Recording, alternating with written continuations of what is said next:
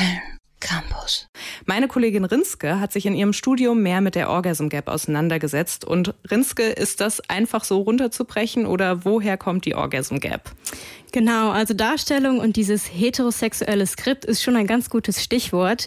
Hierbei geht es allerdings nicht nur um die Penetration als solche, sondern auch darum, dass der Mann immer als aktiver Part dargestellt wird. Damit ist der Mann für seinen eigenen Orgasmus verantwortlich und auch für den weiblichen. Und das sehen sowohl Frauen als auch Männer selbst so. Demnach gilt es als Erfolg für den männlichen Part, die Frau zum Orgasmus zu bringen und gibt ein Gefühl von Männlichkeit. Und umso männlicher gilt es, Frauen durch Penetration und ohne Hilfsmittel zum Orgasmus zu bringen. Damit wird allerdings der Fokus vom Vergnügen der Frau zum Erhalt der Männlichkeit ihres Partners gelegt, was für den weiblichen Orgasmus im Gegensatz ja doch nebensächlich ist. Das kann Frauen dann auch dazu verleiten, einen Orgasmus zu faken, um die andere Person nicht in ihrer wahrgenommenen Männlichkeit zu verletzen. So kommt es dann natürlich auch dazu, dass Männer oft denken, Frauen hätten einen Orgasmus bekommen, auch wenn das gar nicht der Fall ist. Okay, diese Idee von Männern, die ihre Partnerin sexuell befriedigen können, spielt ja mit in das Bild von toxischer Männlichkeit rein, von dem man immer wieder hört. Wie können wir diesen Druck denn wieder rausnehmen? Ja, die Krux liegt ja auch ein bisschen bei den Frauen und an dem sogenannten Sexual Double Standard.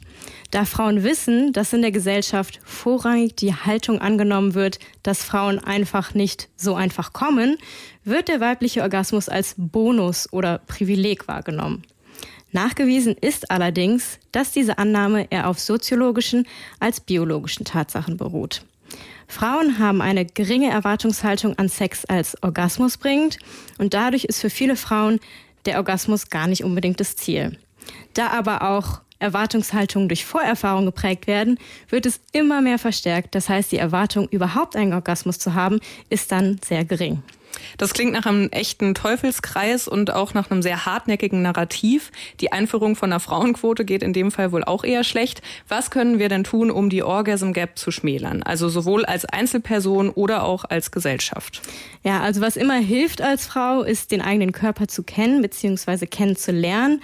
Oft fehlt die Motivation wegen dem angesprochenen Teufelskreis. Das geht dann zum Beispiel durch Masturbation oder Sexualkurse. Gesellschaftlich ist die Wahrnehmung von weiblicher Lust und die Vermittlung davon auch schon in der Schule ganz entscheidend. Was aber natürlich auch immer hilft und wo wir heute vielleicht sogar ein bisschen zu beitragen, ist, dass darüber gesprochen wird. Dass allein das Wissen, dass es eigentlich nicht unbedingt so schwer ist, als Frau zu kommen und der Orgasmus durchaus auch für Frauen ein Ziel von Sex sein darf, gibt vielleicht nochmal den Impuls, sein Verhalten und seine Erwartungshaltung dazu zu reflektieren www.kölncampus.com www